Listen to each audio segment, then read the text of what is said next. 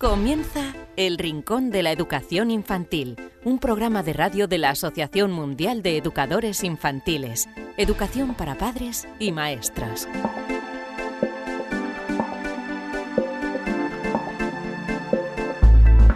Muy buenas a todos, bienvenidos a una nueva edición de este vuestro programa El Rincón de la Educación Infantil. Como habéis escuchado en la cabecera, somos un programa sobre educación infantil en el que padres, maestros y todo aquel interesado en la educación de los más pequeños pues va a aprender cosas nuevas. Este es nuestro programa número 11 y de todo esto es de lo que os vamos a hablar en los próximos minutos. En primer lugar vamos a recibir a nuestro experto, en este caso charlamos con Nora Rodríguez, con quien vamos a hablar en profundidad de un tema tan interesante como la neuroeducación y la felicidad. Nos dará consejos para padres y maestros. La psicóloga Elvira Sánchez nos traerá innovadores y curiosos estudios relacionados con la educación infantil. Y después, esta semana ya sí, contaremos nuevamente con la presencia de nuestra experta que contesta todas vuestras preguntas, Marisol Justo. Preguntas que nos habéis enviado a la siguiente dirección, rincóninfantil.org. Y en el apartado de las experiencias de aula nos iremos hasta Venezuela y conoceremos una actividad relacionada con la energía solar. Y justo antes de marcharnos, como siempre, un cuento. Hoy os regalamos El Grillito Aventurero.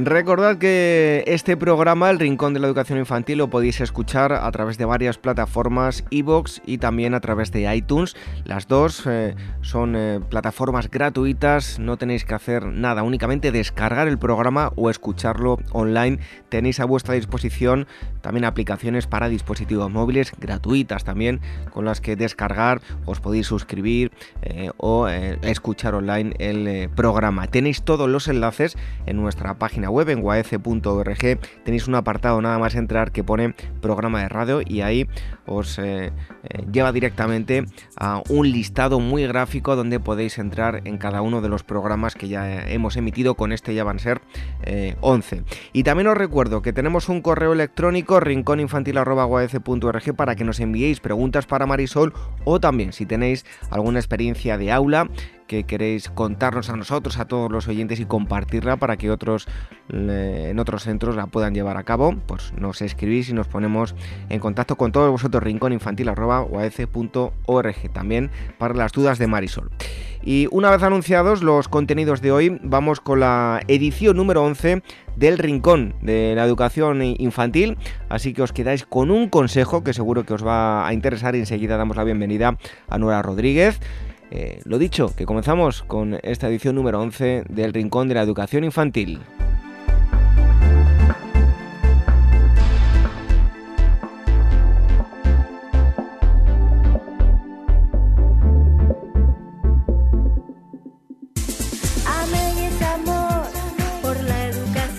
La Asociación Mundial de Educadores Infantiles AMEIUAECE organiza el Congreso Internacional Innovando en el Aula de Educación Infantil, educación de 3 a 7 años, los días 25, 26 y 27 de noviembre de 2016 en Madrid. La infancia necesita docentes con aptitudes y actitudes que faciliten experiencias de aprendizaje flexibles, innovadoras, adecuadas a los intereses de los niños y que promuevan su participación activa y entusiasta. Un docente que se convierte en investigador que acompaña al niño en la búsqueda y construcción de su aprendizaje. En este congreso, la innovación educativa supone el punto de partida para la exposición de todos los ponentes, expertos en las diferentes estrategias metodológicas del aprendizaje infantil.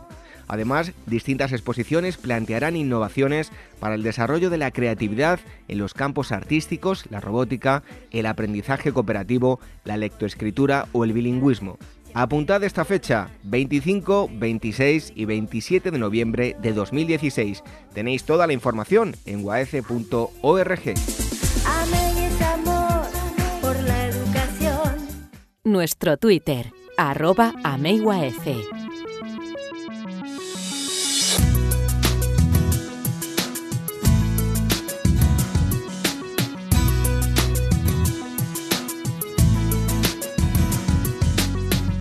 Y en esta primera parte del programa de hoy, como siempre, damos la bienvenida a un experto. Hoy les vamos a hablar de neuroeducación. y es que tanto padres como profesores pueden convertirse en muy buenos diseñadores de aprendizajes con eh, solo ajustarse a los avances de las neurociencias. Y vamos a dar la bienvenida a Nora Rodríguez, ella es escritora, ensayista y pedagoga, además es pionera en el estudio de la violencia escolar en, España y todo un referente mundial en innovación pedagógica. Ha publicado un libro con ediciones B neuroeducación para padres Nora, muchísimas gracias por estar con nosotros en el Rincón de la Educación Infantil. Pues un placer realmente hablar contigo. Bueno, en primer lugar, eh, ¿cómo se educa la felicidad? ¿Cómo podemos educar a los niños para que sean, eh, por encima de todo, lo primero, felices? Bueno, vivimos en una sociedad mm, que es la cultura digital y nos estamos olvidando de lo más importante, que la felicidad es cuando estamos realmente conectados con los demás es decir, cuando el bebé está conectado con sus padres emocional, mentalmente, y cuando los niños están conectados con otros niños y, con el resto de las personas que les rodean, es decir, nuestro cerebro está preparado para estar conectados, no para estar desconectados frente a una pantalla o, o distraídos, digamos, ¿no? Mira, Ah, hoy el tema de la felicidad es un tema que a los eh, educadores y a los pedagogos y a los que trabajamos en innovación pedagógica nos preocupa mucho. Em, este es un tema fundamental porque, eh, fíjate tú, sabemos que el cerebro está eh, increíblemente preparado para, para competir, sabemos que eh, podemos eh, poner en marcha todos nuestros recursos ante una situación de miedo y se ha perdido de vista que nuestro cerebro también está preparado para la empatía, para el altruismo, para el cuidarnos unos a otros como especie. Fíjate tú, hay estudios que demuestran que los niños con tan solo 18 meses de edad ya son increíblemente empáticos y altruistas. Eh, siempre le digo a los padres que hagan una prueba, que es pónganse delante de una puerta cerrada con las manos ocupadas, miren al niño, miren la puerta, a los 18 meses un niño no sabe hablar, pero leerá perfectamente la necesidad del adulto que tiene, que él, y él le va a abrir la puerta. ¿Qué significa esto?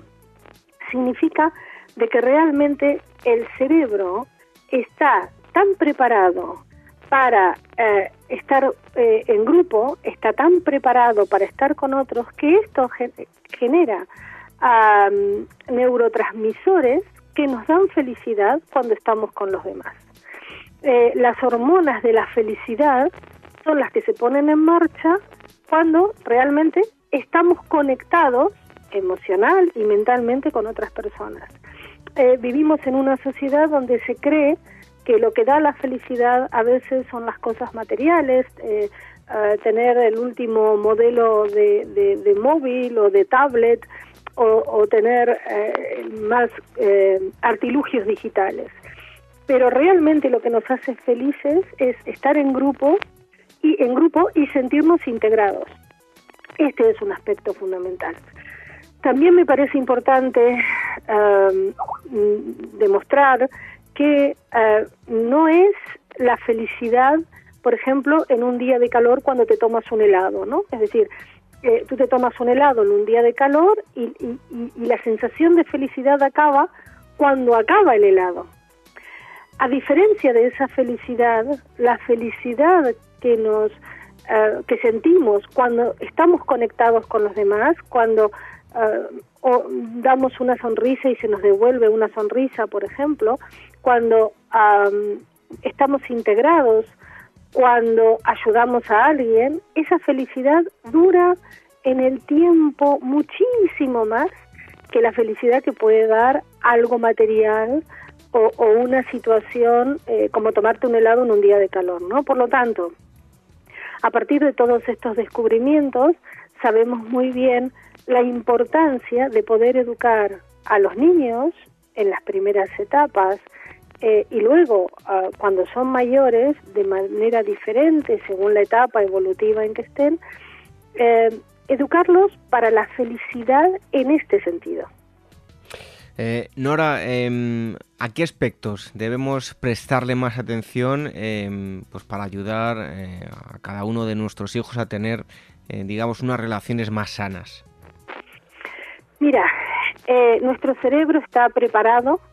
Ah, el, trabajo de, nuestras, de nuestro cerebro es cuidar nuestra supervivencia mm, y aprender todo el tiempo y adaptarse al entorno. Tenemos un cerebro increíblemente preparado para ser felices. y además es un cerebro que en cada aprendizaje, nuestro cerebro en cada aprendizaje transforma su biología. ¿Esto qué significa? Que el papel de los padres es determinante. Los niños ingresan al colegio con tres años, se empiezan a relacionar con otras personas, pero mucho antes, mucho antes de que esto ocurra, desde el nacimiento hasta los dos años, el cerebro derecho tiene un papel preponderante ¿eh? en la vida del niño y tiene que ver eh, este, eh, eh, en, este, en este crecimiento del cerebro derecho, los padres tienen un papel tan importante como, por ejemplo, poder conectar con el hijo a través de la mirada ah, y comprender sus necesidades. A tal punto que sabemos hoy en día que el estrés de los niños en esta etapa está regulado por el adulto que vive con él. Por lo tanto, sabemos que hay ambientes enriquecidos para el aprendizaje desde edades muy tempranas y que dependen de la familia. Por eso en el libro Neuroeducación para Padres yo digo que los padres son los primeros agentes de cambio. Hoy en día se habla tanto de innovación en las escuelas, se habla tanto de innovación cultural, pero sin embargo los agentes más importantes eh, eh, son eh, los padres los que están realmente promoviendo verdaderos cambios en el hijo. Piensa que los seres humanos somos la especie que más dependemos durante más tiempo de nuestros cuidadores, ¿no? Y esto tiene un sentido, aprendemos por imitación. Y esa imitación nos la proporcionan las neuronas espejo, que nos dan la posibilidad de construirnos individualmente mirando a otros, imitando a otros, y que también eh, da origen luego a la construcción social, ¿no? Por lo tanto, el papel de los padres es determinante, entendiendo las necesidades de los hijos, entendiendo la importancia del juego y sobre todo la importancia del lenguaje. ¿eh? Hay que hablarle mucho a los niños. Vivimos en una sociedad donde se le habla poco a los niños y generalmente se les habla eh, cuando ya son mayores de dos años, se les habla dándole órdenes, ¿no? Te has cepillado los dientes, has hecho los deberes, prepárate esto, voy a ducharte. Y a lo mejor hay que dejar un poco de lado todo este tipo de diálogos y contar, simplemente contar qué hemos hecho en el día, contar, eh, compartir, esta es la idea. Eh, hoy sabemos que eh, la educación es un cerebro frente a otro cerebro y que en los cerebros en el cerebro de los niños pasan muchas cosas, ¿no? Hay muchas mejores conexiones cuando hay un, un adulto que funciona como un referente importante, cuando se le habla de cosas cotidianas, cuando se le lee en voz alta. Eh, yo dedico un capítulo del libro a la importancia de que los padres le lean en voz alta al hijo. Eh, pareciera que siempre decimos los niños tienen que leer en voz alta para aprender a leer. Bueno, y la importancia de que los padres cuenten relatos, les cuenten historias, leyendas, cosas que vivieron en la infancia o cosas que escucharon, esas narraciones que todos escuchamos cuando éramos pequeños, ¿no? Pero también leerles en voz alta y por supuesto dar mucho lugar a la creatividad. Cuando cuando ocurre todo esto, cuando se ponen en marcha todos estos mecanismos, se logra un estado de felicidad importante, eh, baja el nivel de estrés, los padres comparten, los niños comparten, y esta felicidad es contagiosa. Hay un bienestar mayor en todo el entorno familiar. Pero esto también se puede llevar al colegio. Es decir, sabemos que en los colegios eh, toda, todo aprendizaje que comienza con una experiencia relacionada con el cerebro social o con el aspecto social del cerebro, digamos, eh, genera un aprendizaje mayor eh, y que permite que el aprendizaje eh, pueda rescatarse de la memoria a largo plazo. Bueno, Nora, en, tu libro del que estamos hablando, que acaba de publicarse con Ediciones B, Neuroeducación para Padres, das siete claves para cuidar el cerebro emocional de, un hijo. resumidamente, ¿cuáles serían estas claves? En primer lugar, ah, me parece fundamental que los padres sepan que hasta antes de los dos años los niños tienen que ser increíblemente dependientes.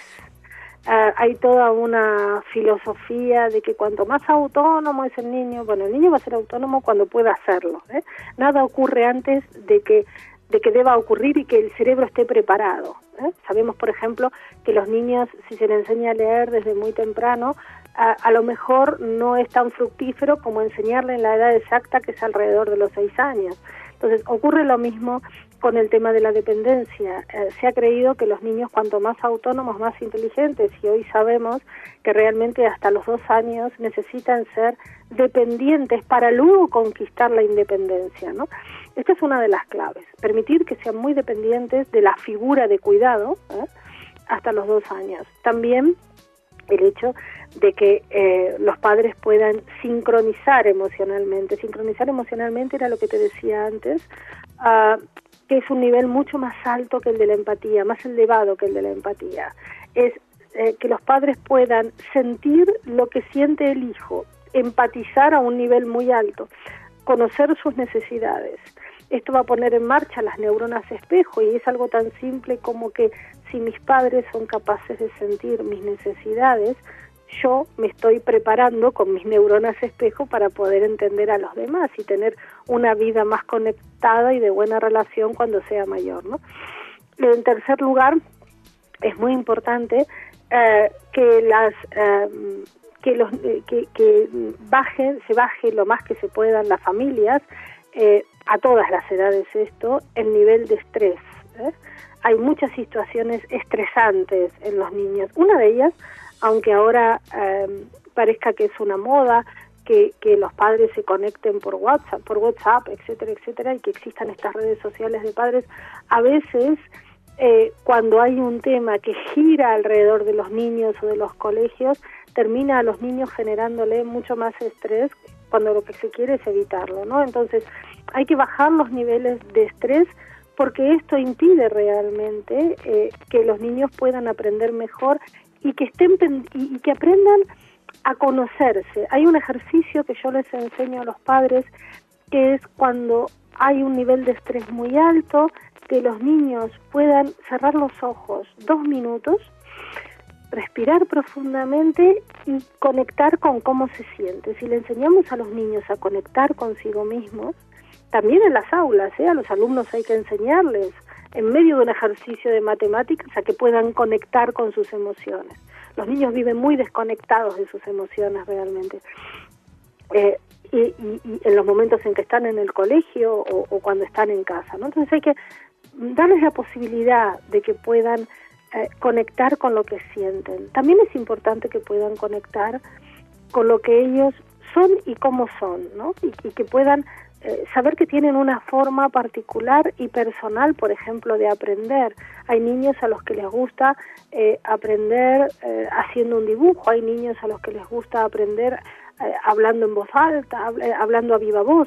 Quiero decir, hay que ayudarles a que puedan registrar cuáles son sus recursos de aprendizaje, cuáles son los recursos que les hacen sentir bien y cuáles no.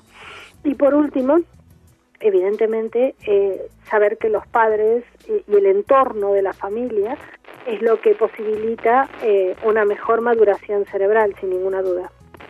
Y ya para concluir, ¿qué elementos tienen las Happy Schools? ¿Qué tendría que hacerse o en qué tendría que cambiar una simplemente school para ser una Happy School?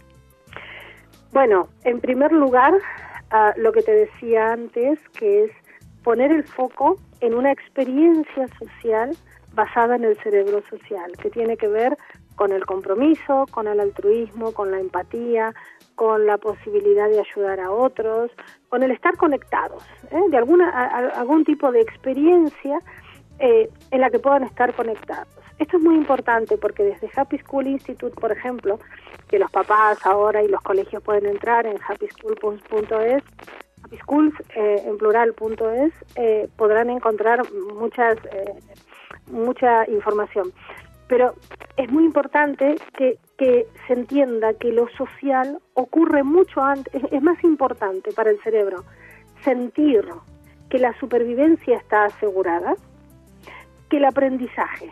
Por lo tanto, si nosotros ponemos, hacemos eh, el primer movimiento como educadores para que los niños puedan tener la experiencia de que la supervivencia está asegurada, de que pertenecen a un grupo, de que realmente están conectados, todo aprendizaje posterior, sea matemáticas, historia, geografía, y estamos hablando desde los tres años hasta que terminan el bachiller, siempre, siempre un aprendizaje social intenso va a posibilitar, o una experiencia social intensa, va a posibilitar eh, un aprendizaje eh, académico o cognitivo.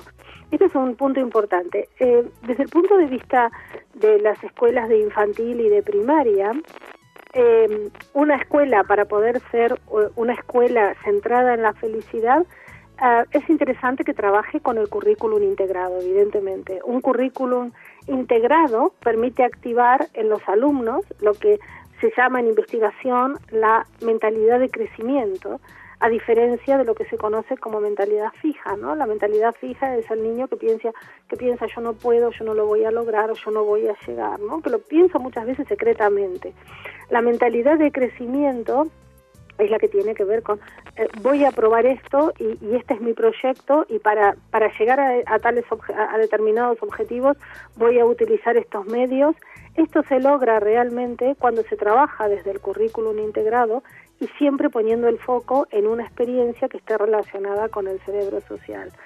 Eh, ¿Por qué? Porque sabemos que el cerebro, cuando, que cuando estamos con los demás, cuando estamos con otras personas, nuestro cerebro social se entiende, se enciende, ¿eh? el aspecto social de nuestro cerebro se enciende. Fíjate, hay un detalle muy, muy importante y es que te contaba que los niños a los 18 meses eh, ya empiezan a ser altruistas, ¿no? Pero ¿por qué el ¿cuándo empieza a decaer? Se ha comprobado en recientes investigaciones ese altruismo. ¿Cuándo? Ah, ¿Por qué empieza a decaer a los 5 años, por ejemplo, alrededor de los 5 años? Cuando los niños empiezan a recibir regalos materiales eh, en los momentos en que hacen algo bien por otro. Por ejemplo, si imaginemos que un niño ayuda a otro y entonces se lo premia con un caramelo o con un lápiz de dibujar, lo que sea. Esto el cerebro no lo entiende, al cerebro no le gusta. Quiero decir, ese niño que hace algo bien por otro solo necesita una mirada de complicidad, una sonrisa, un abrazo o un agradecimiento y eso ya es eso es ya una gran experiencia social. Por lo tanto, tenemos que volver a replantearnos la educación para saber dónde ponemos el foco. Se está poniendo el foco en la excelencia cuando en realidad la excelencia es una consecuencia de todo esto que te estoy explicando. Bueno, pues interesantísimo todo lo que van a encontrar en eh, esta publicación, que por cierto les vamos a poner un enlace en nuestra página del programa, tendrá un enlace por si quieren hacerse con, con el libro, con este que le estamos hablando, Neuroeducación para Padres. La autora ha estado con nosotros, Nora Rodríguez. Muchísimas gracias por haber estado con nosotros en el Rincón de la Educación Infantil. Un placer, un abrazo a todos.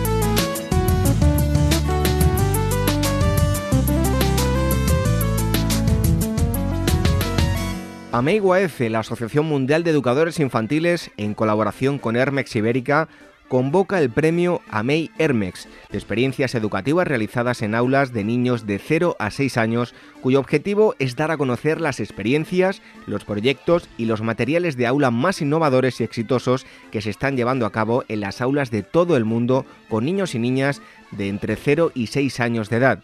Hay dos categorías, experiencias con niños y niñas de 0 a 3 años y con niños y niñas de 0 a 6 o 7 años. El trabajo ganador de cada categoría recibirá 1.000 euros y además asistirá al Congreso Internacional celebrado en Madrid, innovando en el aula de educación infantil los días 25, 26 y 27 de noviembre de 2016. Tenéis toda la información en uaf.org. El Rincón de la Educación Infantil, la radio de la Asociación Mundial de Educadores Infantiles.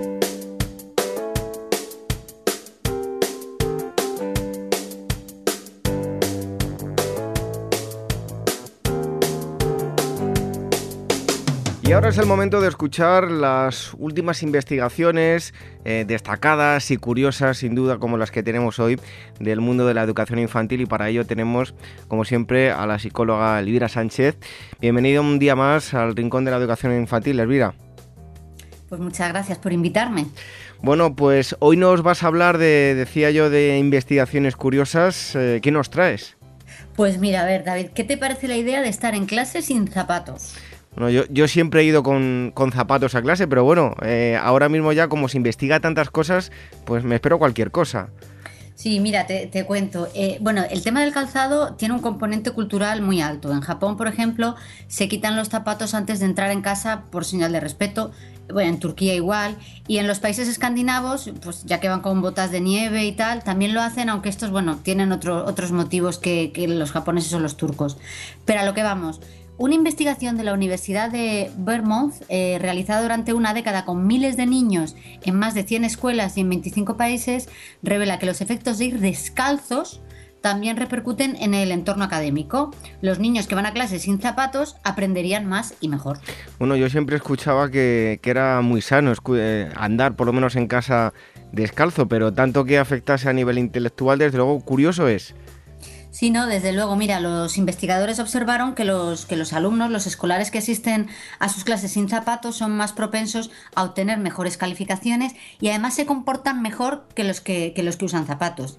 Y también encontraron que ir sin zapatos, a ver, ir sin zapatos no es lo mismo que ir descalzo, ¿eh? Se puede ir con calcetines. Bueno, pues los niños que, que, estaban, que estaban en el aula sin zapatos, eso hace que estos niños estén más comprometidos con las lecciones que a su vez eh, conduce un mejor rendimiento académico e incluso afirman que tienen más probabilidades de llegar a la escuela más temprano y salir más tarde. A ver, esto último yo ya realmente no lo veo tan claro, pero bueno, el profesor Heppel, que es el autor principal del estudio, sí, sí lo ve claro. ¿Y tú, Elvira, qué opinas de todo esto?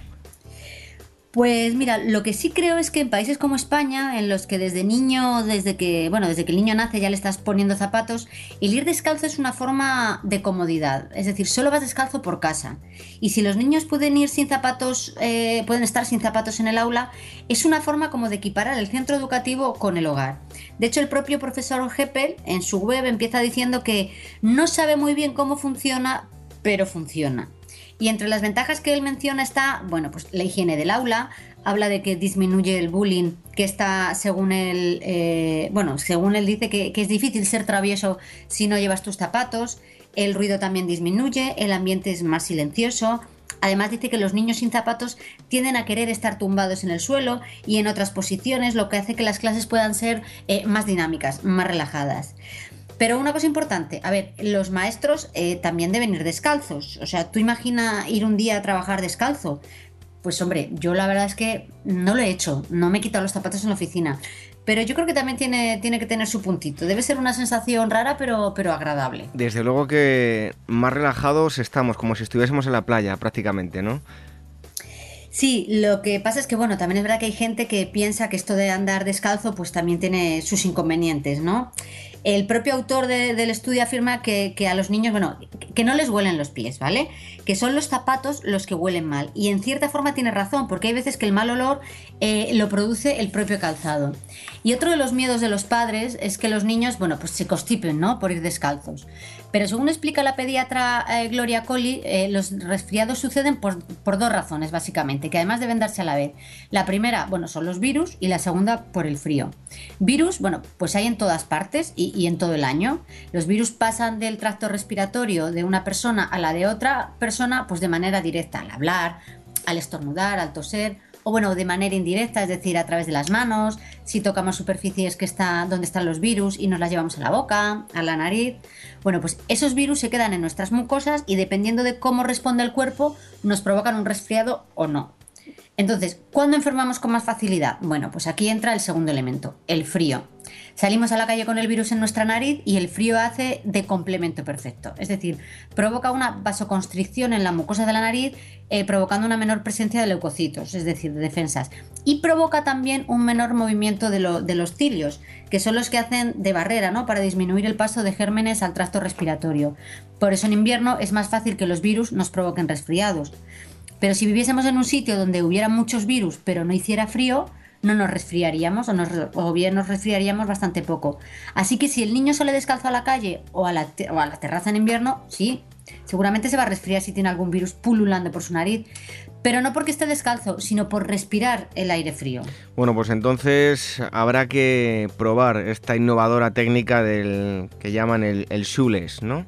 Sí, sí, bueno, y de hecho ya son muchos colegios en muchos países que la están poniendo en práctica y bueno, según el autor de este estudio, eh, los, los, resultados son, son cada vez mejores. Yo realmente yo, yo invito a probarlo, porque realmente no se pierde nada y si se puede ganar algo, pues bienvenido.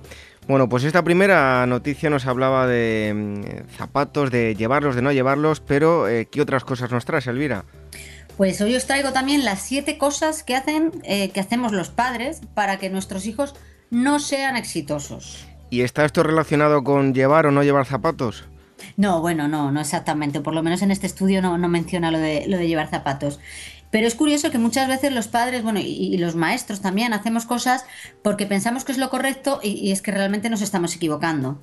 Mira, vamos a partir de la idea de que no existe una fórmula que garantice que los padres van a criar hijos exitosos, ¿vale? Pero si hay acciones, detalles, frases, hay variables o elementos que parece que funcionan mejor que otros o que, son más adecuados. Mira, te, cuento, un estudio de la Universidad Vanderbilt reveló que los padres que psicológicamente controlan a sus hijos crean un niño lleno de comportamientos negativos. Por ejemplo, eh, con poca confianza en ellos mismos y que no son autosuficientes. Bueno, un ejemplo claro, pues eh, el clásico, no hagas eso que te vas a caer. Bueno, primero el niño no lo hace y se dice a sí mismo, pues no soy capaz.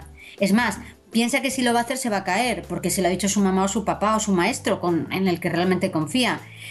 Porque, bueno, realmente cuando somos pequeños pensamos que los mayores, cuando somos muy pequeños pensamos que los mayores lo saben todo y que siempre tienen razón. Con lo cual, por un lado, por un lado le estamos dando el mensaje de que no eres capaz, de que no puedes hacerlo, y obviamente esto pues no es para nada positivo. Eso en primer lugar, pero en segundo lugar eh, también nos puedes contar otra cosa, ¿no? Sí, mira, eh, son padres, eh, bueno, docentes que gritan mucho a los niños. Una investigación de la Universidad de Pittsburgh encontró eh, evidencias de que la agresión verbal como gritar o insultar puede ser determinante para el bienestar de los niños. La agresión verbal como método disciplinario tiene, tiene, bueno, tiene muchos efectos negativos y además pueden desarrollar problemas de comportamiento y manifestar síntomas incluso de depresión. Y bueno, yo te digo, además es que los niños se acostumbran a nuestros gritos y acaban perdiendo efectividad. Bueno, hay un tercer punto también muy importante, Elvira. Pues sí, eh, son este tipo de padres que realmente que, nos involucran, ¿vale?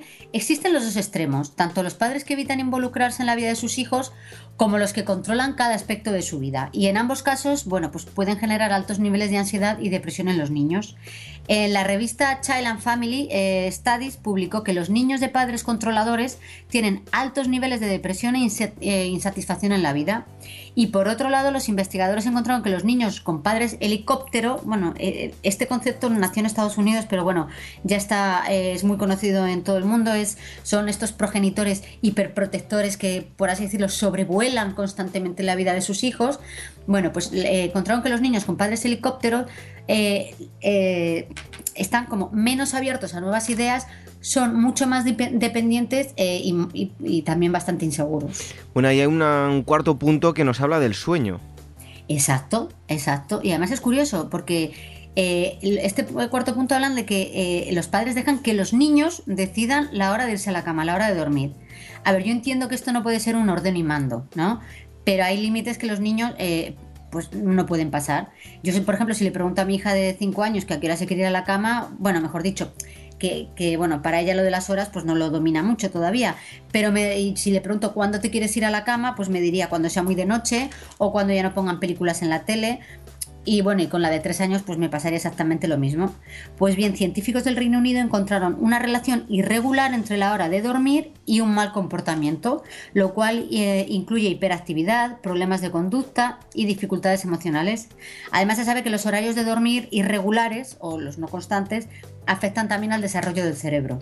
También hay algo que decir en cuanto a la televisión, ¿no? Exacto, les dejan ver la televisión desde muy pequeños. La revista Journal eh, of Pediatrics publicó que ver televisión antes de los tres años afecta al vocabulario y los hace más propensos a practicar bullying en la escuela. Además, una gran exposición a este medio también se asocia eh, con problemas de atención. Y no solo el simple hecho de ver la televisión, sino los programas de niños, ¿no?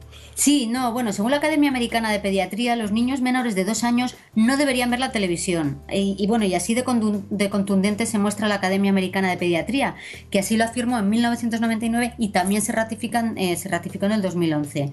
En un artículo publicado en su, en su revista oficial, la revista Pediatrics, afirmaba que los niños menores de dos años no deben estar expuestos a las pantallas, pero a ningún tipo de pantallas. O dicho de otra forma, que los efectos negativos de la televisión educativa antes de los dos años son mucho mayores que los posibles efectos positivos que pueden provocar. Y hay más puntos interesantes a tener muy en cuenta. Vamos con, el sexto punto en esta ocasión. Pues mira, eh, ser autoritarios. Ya en los años 60 la psicóloga Diane Bormid encontró tres, tres tipos de crianza de los padres. Los permisivos, los autoritarios y el autorizador. El punto medio ideal es, es, el último, el padre autorizador, que es el que trata a su hijo con racionalidad, y el peor es el autoritario, es decir, son, que son exigentes, aunque bueno, esto no es del todo malo, pero lo malo es que cierran las puertas a, a comunicarse con sus propios hijos. Bueno, y un último punto también muy interesante para los padres, ¿cuál es, Elvira? Pues los padres que son fríos o distantes. Los bajos niveles de, calidez, ¿no? O por así decirlo, de cariño de los padres también pueden contribuir a desarrollar problemas de comportamiento como inseguridad y dificultades emocionales en los niños y bueno, y también en, los adolescentes. Pues siete cosas que los eh, papás eh, no deben eh, hacer o si lo hacen harán que sus hijos no sean exitosos, ¿no? Exacto. Es que ante alguna de estas conductas o comportamientos pues nos tiene que saltar las alarmas, porque realmente, mira, en cada momento del crecimiento y del desarrollo eh, del niño es él mismo el que debe eh, pelear sus propias batallas. Y los maestros y los padres, en definitiva, los adultos que estamos a su alrededor, eh, debemos darnos cuenta de que no les ayudamos dándoles la solución, sino prestándoles el apoyo desde fuera para que ellos encuentren las soluciones por sí mismos. Porque si en la infancia y en la, y en la adolescencia también, ¿no? los jóvenes, los chavales no toman decisiones, pues nunca tomarán la iniciativa y esto producirá pues disfunciones sociales tremendas pues en todos los niveles. Pues dos estudios, desde luego que interesantes y curiosos, uno de ellos relacionados con eh, el calzado. Parece ser que influye en el rendimiento académico el no llevar los eh, zapatos, que no eh, ir descalzo, son cosas diferentes. Y esto último que nos comentaba Elvira, pues un estudio que nos habla acerca de qué no debemos hacer para que nuestros pequeños sean más exitosos. Elvira, pues te esperamos la próxima semana con, con más cosas. Pues aquí estaré.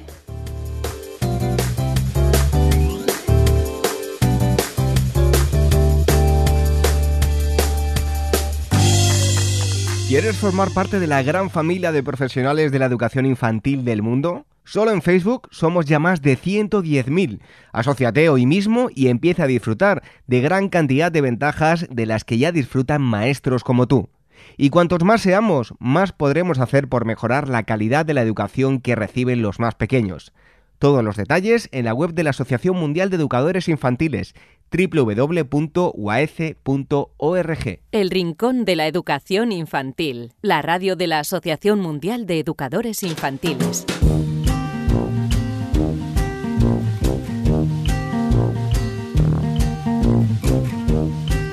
La semana pasada no estuvo con nosotros, pero esta semana ya la tenemos aquí nuevamente para contestar todas vuestras preguntas, preguntas que nos habéis enviado a la siguiente dirección de correo electrónico rincóninfantil.org y eh, lo mejor es darle la bienvenida una semana más a Marisol Justo que ya está aquí con nosotros. Marisol, muchísimas gracias por estar una semana más con nosotros en el Rincón de la Educación Infantil encantada y, os eché de menos la semana pasada. Bueno, pues te dimos unos días de descanso, así que eh, vamos ya con, la pregunta número uno.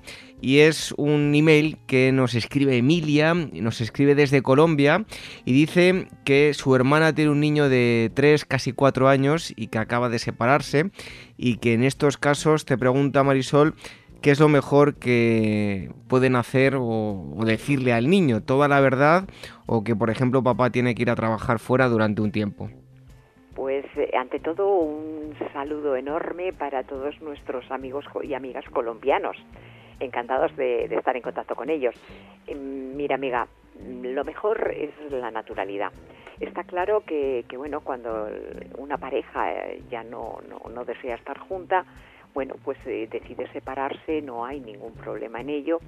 Si ambos eh, queréis, y no me cabe duda que queréis, o que, lo, perdón, ambos progenitores quieren a, a, su hijo, está claro que lo mejor que pueden hacer es plantearle la separación como algo natural. Yo no recomiendo que se engañe a los niños para nada eh, porque si ahora le dicen que papá se ha ido a trabajar, pero luego cuando vaya creciendo se va dando cuenta que su papá no se ha ido a ningún sitio, sino sencillamente que vive en otra casa, se va a sentir engañado. Lo mejor es plantearle con naturalidad en la situación. Si los padres eh, consideran que esa separación es natural, no hay ningún problema. El niño tiene que entender, su papá va a seguir siendo su papá, su mamá va a seguir siendo su mamá, únicamente que no van a vivir en la misma casa, pero que él va a disfrutar de ambos sin ningún tipo de problema. Si él ve que ante cualquier decisión eh, los padres siguen estando de acuerdo, por ejemplo, a la hora de, tener que ir el niño pues a la revisión del pediatra, yo recomiendo que vayan el papá y la mamá juntos, ante cualquier situación que pueda ser importante, significativa para el niño, que él vea que su papá y su mamá están ahí. Eh, porque él lo que necesita es a su papá y a su mamá, no el matrimonio o el vínculo como tal. Entonces, actuar con absoluta naturalidad, decirle la verdad al niño sin eh, aspavientos, de la forma más natural posible. Bueno, pues vamos con la segunda de las preguntas. En este caso es Selma de México. Y dice, hola Marisol, hace años presencié congresos tuyos en México. Como sé que conoces varios sitios de Latinoamérica, me gustaría saber qué diferencias ves entre los países latinoamericanos y España a nivel educativo, cosas a favor y, cosas en contra. Un abrazo también enorme para todos nuestros amigos y amigas mexicanos. A mí me encanta este programa porque tenemos ocasión de, poder saludarlos. Eh, yo fíjate, antes que de decirte, amiga, las, las diferencias, te voy a decir lo que hay en común, que creo que es lo más importante y relevante. Lo común es que tanto los docentes en los diferentes países hispanoamericanos como en España y en todos los países que he tenido la gran suerte de conocer eh, profesionales de la educación infantil, lo que nos une, lo que es común, es nuestro deseo mm, de querer hacer lo mejor que sabemos y podemos por los niños y niñas cuya educación promovemos. Eh, cuando hacemos eso es muy difícil equivocarse.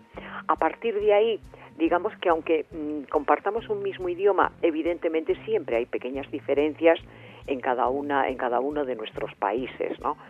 Eh, las leyes no son, o, los programas que, se dicen en los países eh, iberoamericanos, no son exactamente iguales, pero digamos que lo más relevante sí lo son. Lo importante es que los docentes tengamos claro cuáles son, digamos, las metodologías, los principios pedagógicos que, vamos a aplicar. Diferencias dentro de un país, puede haber muchas diferencias eh, según se trate de un estado o de otro estado, eh, según se trate de una población rural muy pequeña o una gran ciudad. Eso es inevitable y esas diferencias va a haber en todos los países, ya sean europeos, sudamericanos, eh, norteamericanos o asiáticos pero eh, yo creo que no es tanta las diferencias, sino lo que nos une, que como te decía, sin duda es nuestra profesionalidad y nuestros deseos de entregar lo mejor de nosotros mismos a nuestros alumnos. Con eso es más difícil equivocarse. Únicamente, mm, consejo, tener una sólida formación eh, y una formación continua que no acaba nunca. Ahora mismo, gracias a Internet, eh, todos podemos buscar en cuanto, bueno, pues digamos, los estudios que, que, van surgiendo, que se van publicando, eh, como puede ser la, el, aprendizaje basado en el pensamiento, como puede ser la metodología de proyectos, los talleres, y eso podemos, está a nuestro alcance gracias a Internet, pero eso no dejan de ser estrategias para aplicar nuestro trabajo. Bueno, y vamos con la tercera de las preguntas. En este caso nos escribe Mauricio desde Vigo, que me perdone porque no tengo aquí apuntado la escuela desde la que nos escribía, pero bueno, que quede claro que es un profesional de la educación. Y eh, Marisol, quería preguntarte, em, esta, esta persona, Mauricio, ¿cómo harías tú si a mitad de curso se incorpora uno o más niños a una clase de, una escuela? ¿Qué es lo que harías para facilitar la, adaptación? Pues eh, ante todo, Mauricio, mm, bienvenido, bienvenido y mi felicitación porque necesitamos muchos caballeros en, la, en, nuestro, en nuestro sector de la, de la educación infantil. Eh, sois minoría todavía, pero tenéis que hacer patria y sumando eh, muchos más caballeros. Bien, eh, siempre es difícil cuando eh, tienes un, aula donde todos los niños, independientemente de la edad que tengan, todos los niños eh, ya han superado su proceso de adaptación, ya participan en todas las rutinas, las conocen y digamos que la marcha del aula o de la clase ya está funcionando, bueno, pues con una cierta inercia cuando se incorpora un nuevo alumno, evidentemente eso mm, desequilibra en parte. ¿Qué es lo mejor que se puede hacer? Acoger, acoger con mucho cariño, con mucha afectividad, con mucha naturalidad, con mucha comprensión el proceso de adaptación de ese alumno e incluso conseguir que el resto de alumnos de la clase sean un poco los, los cómplices, que ayuden entre todos a que ese niño se adapte de la mejor manera posible. No nos dices, Mauricio, cuál es el nivel de edad de, de los niños con los que trabajas, pero bueno, digamos que la pauta común es intentar que cuanto antes ese, ese alumno eh, bueno, pues eh, muestre un comportamiento natural y espontáneo con lo cual es eh, hacerle partícipe de las, de las rutinas, pero sobre todo va a ser importante ese clima de afectividad, de comprensión, de confianza, de, de, cariño incondicional para que ese niño se adapte cuanto antes. Bueno, pues eh, ya lo sabéis que si sois eh, profesionales de la enseñanza, maestros o si sois simplemente padres que estáis interesados en la educación de vuestros pequeños, eh, nos podéis escribir a rincóninfantil.org, repito, rincóninfantil.org y Marisol con, mucho, con mucho gusto os contestará y os intentará resolver vuestras dudas. Así que Marisol, pues muchísimas gracias y te esperamos aquí nuevamente la próxima semana. Gracias a, vosotros y un abrazo enorme para todos nuestros oyentes.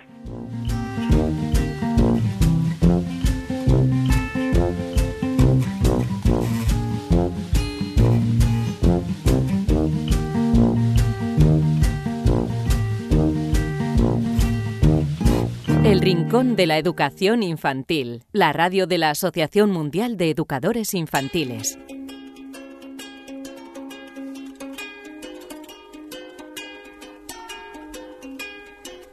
Y es el momento en el que les damos la palabra a todos ustedes, los eh, oyentes, gente que tiene experiencias de aula profesionales de la educación, que nos eh, cuentan cómo las llevan a cabo, qué resultados obtienen. Y en este caso tenemos el gusto de irnos hasta eh, Venezuela, porque les vamos a hablar de una experiencia llamado eh, Jugamos con la energía solar. En este caso tenemos a Judith Bastones, ella es docente, ha realizado investigación en ciencias en el aula infantil, también ha llevado a cabo una gran cantidad de experiencias significativas acerca del mundo de las ciencias naturales y eh, eh, toda esta experiencia que nos va a comentar eh, la han llevado a cabo en, la Escuela Unidad Educativa Nacional Martín Tobar y Tobar en Venezuela, en la colonia Tobar. muchísimas gracias Judith por estar con nosotros en el Rincón de la Educación Infantil. Yo también, gracias por la invitación. Bueno, Judith, lo primero de todo, ¿cómo surge la idea de esta experiencia? Bueno, en Venezuela se están haciendo varios proyectos novedosos educativos y entre uno de ellos está, se encuentra un proyecto de ahorro energético. Entonces, se, eh, se busca realizar este tipo de experiencias y yo pensé que de repente de una eh, de manera de hacer una experiencia innovadora dentro del aula era ofrecer al niño la experiencia de conocer fuentes eh, de energía alternativas, como es la solar. Eh, ¿Qué explicaciones teóricas eh, se les da, o en este caso le dais a, los alumnos, y qué diferentes aspectos de, la ecología se tratan? Bueno, al principio para abordarlo todo, yo empecé a través de narración de cuentos. Empecé hablando con los niños acerca de la importancia de nuestro planeta. También realicé un cuento llamado Lucecita, que relata una historia donde un bombillo o una bombilla eh, relata la historia de cómo pueden ayudar los niños en casa a tomar medidas de ahorro de electricidad. Y paralelamente, eh, ellos dan brindando también sus ideas, e opiniones en cómo deben cuidar su ambiente. Eh, Judith, ¿cuáles son los objetivos de, esta actividad? Primero, eh, fomentar al grupo a trabajar en equipo porque era un proceso también de compartir con los niños, eh, fomentar el desarrollo del lenguaje a través de adquisición de vocabulario, ya que iban a manejar nuevos términos y fomentar eh, la capacidad de observación, de experimentación. Eh, Judith, ¿nos podría describir, porque hemos hablado y nos ha contado la, teoría de, lo que le enseñan a, los pequeños, pero eh, a nivel práctico, ¿qué es lo que hacéis con los pequeños relacionado con esta actividad? Al principio diseñamos con los niños un horno solar. ¿Cómo lo hacemos? Tomamos una semiesfera de anime y la forramos en papel aluminio explicándole que es una, de esa manera adquiere, absorbe más la energía solar del sol y se propone eh, derretir chocolate con ellos y eh, asar salchichas. Entonces, como en esto estábamos en cierta forma en época de verano, yo ubico el horno solar diseñado por nosotros mismos arriba de un coche y ponemos con una tortera, ubicamos dentro del horno solar una tortera de aluminio el chocolate que se ha rayado previamente con los niños. Y al cabo de dos o tres horas se derrite. Y los niños van observando todo el proceso. Después, eh, después que se derrite el chocolate, ellos lo untan con fresas o lo untan con galletas, con galletas. Eso fue una de las experiencias que realizaron. Pero tuvieron más experiencias, ¿no? Dentro de, la práctica. Sí, además de ellos se les fomentó el, uso de la lupa. Al principio se les tiene que enseñar, se les tiene que enseñar a los niños cómo utilizar la lupa porque no están familiarizados con ella. Cuando ya en varias ocasiones ya están familiarizados con el uso de la lupa, cómo la tienen que utilizar, cómo la tienen que tomar, entonces se les explica que con la luz del sol pueden producir varias formas. Entonces ellos van descubriendo, utilizando la luz del sol, enfocándola en el piso, formas muy divertidas, tales como pelotas o cometas, todas las formas que ellos iban descubriendo. Y eso de verdad les encantó. Entre otras de las experiencias que realizaron, también estaba utilizar la luz, el calor del sol para quemar una hoja seca y después de una hora, media hora, todos los niños, no todos los niños, un grupo de niños lo lograron. Entonces estaban súper emocionados cómo, cómo habían podido realizar esta experiencia. Eh, Judith, ¿cuál ha sido la, respuesta de los pequeños eh, al realizar todo este tipo de, de actividades? Con el experimento realizado con los niños, con la luz del sol, a la luz del sol para crear formas, a ellos les encantó y decían aspectos como este, decían, ay, mira, encontré un cometa, formé una pelota, formé un arco iris. Eh, en la experiencia al diseñar el horno solar con los niños, ellos hacían preguntas, ¿por qué se, por, por qué se tiene que forrar la esfera con papel aluminio para calentar el sol. Entonces ellos iban preguntando, unos los respondían, otros los respondían. Eh, cuando se derritió el chocolate, ellos lo fueron tocando y observaban también la textura del, del chocolate y lo tocaban con una emoción increíble. Y decían, miren, está ya el chocolate está derretido, mira cómo está, está de suave. Y cuando las salchichas se quedaron asadas, no sé, se sentían muy calientes, pero tenía unas sensaciones de las salchichas como corrugadas, arrugadas, corrugadas, y estaban prácticamente cocinadas. Eso les encantó. Y decían expresiones, mira cómo están corrugadas las salchichas, y se las comieron con una emoción increíble.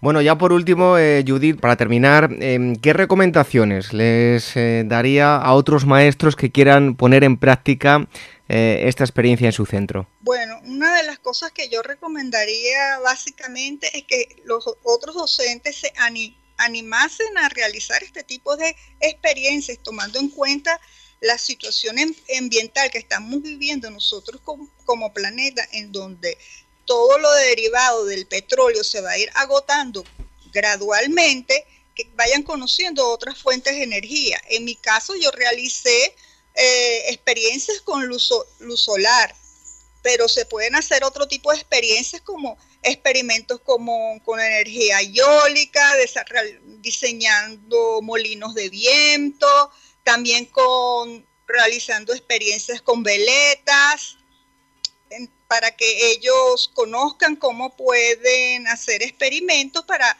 observar el uso de la energía hidráulica dentro, dentro de nuestro mundo de hoy. Muy bien, pues interesantísimo todo esto que nos está contando Judith Bastón es una de las experiencias que han llevado a cabo en, su centro. Eh, establecemos contacto eh, con eh, Venezuela, con la, colonia Toar. Le mandamos un fuerte abrazo a Judith y le damos las gracias por haber estado con nosotros aquí en el Rincón de la Educación Infantil. Un fuerte abrazo y te esperamos pronto por aquí en el programa. Muchísimas gracias.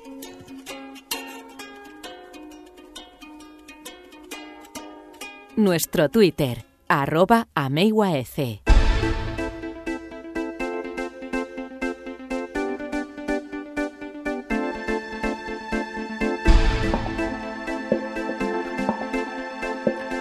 Y esto ha sido todo por hoy. Es el momento de concluir este programa número 11 del Rincón de la Educación Infantil. Dentro de una semana, nuevo programa. Recordad que cada viernes tenéis a vuestra disposición un eh, nuevo programa. Los email eh, de contacto, pues eh, los email no, el email de contacto, que es uno, rincóninfantil.org. Repito, rincóninfantil.org. Nos podéis enviar tanto preguntas para que os las resuelva Marisol Justo, vuestras dudas en torno al mundo de la educación, o también si tenéis alguna experiencia en vuestro centro que queréis compartir con nosotros, con todos los profesionales que nos escuchan para que la puedan llevar a cabo en sus centros. Nos lo podéis hacer llegar también a este correo, repito una vez más, rincóninfantil.org y os recordamos que el programa lo podéis eh, descargar o escuchar gratuitamente a través de dos plataformas, a través de iVoox y a través de iTunes. Podéis instalar aplicaciones para vuestros dispositivos móviles de iTunes y de iVoox para suscribiros gratuitamente y descargar y escuchar el programa cuando vosotros eh, queráis. Y si entráis en nuestra web, en guaece.org, veréis un apartado, programa de radio, aparece un listado muy gráfico con todos los programas de radio y en cada uno de ellos tenéis los enlaces que os llevará a las descargas de una y otra plataforma.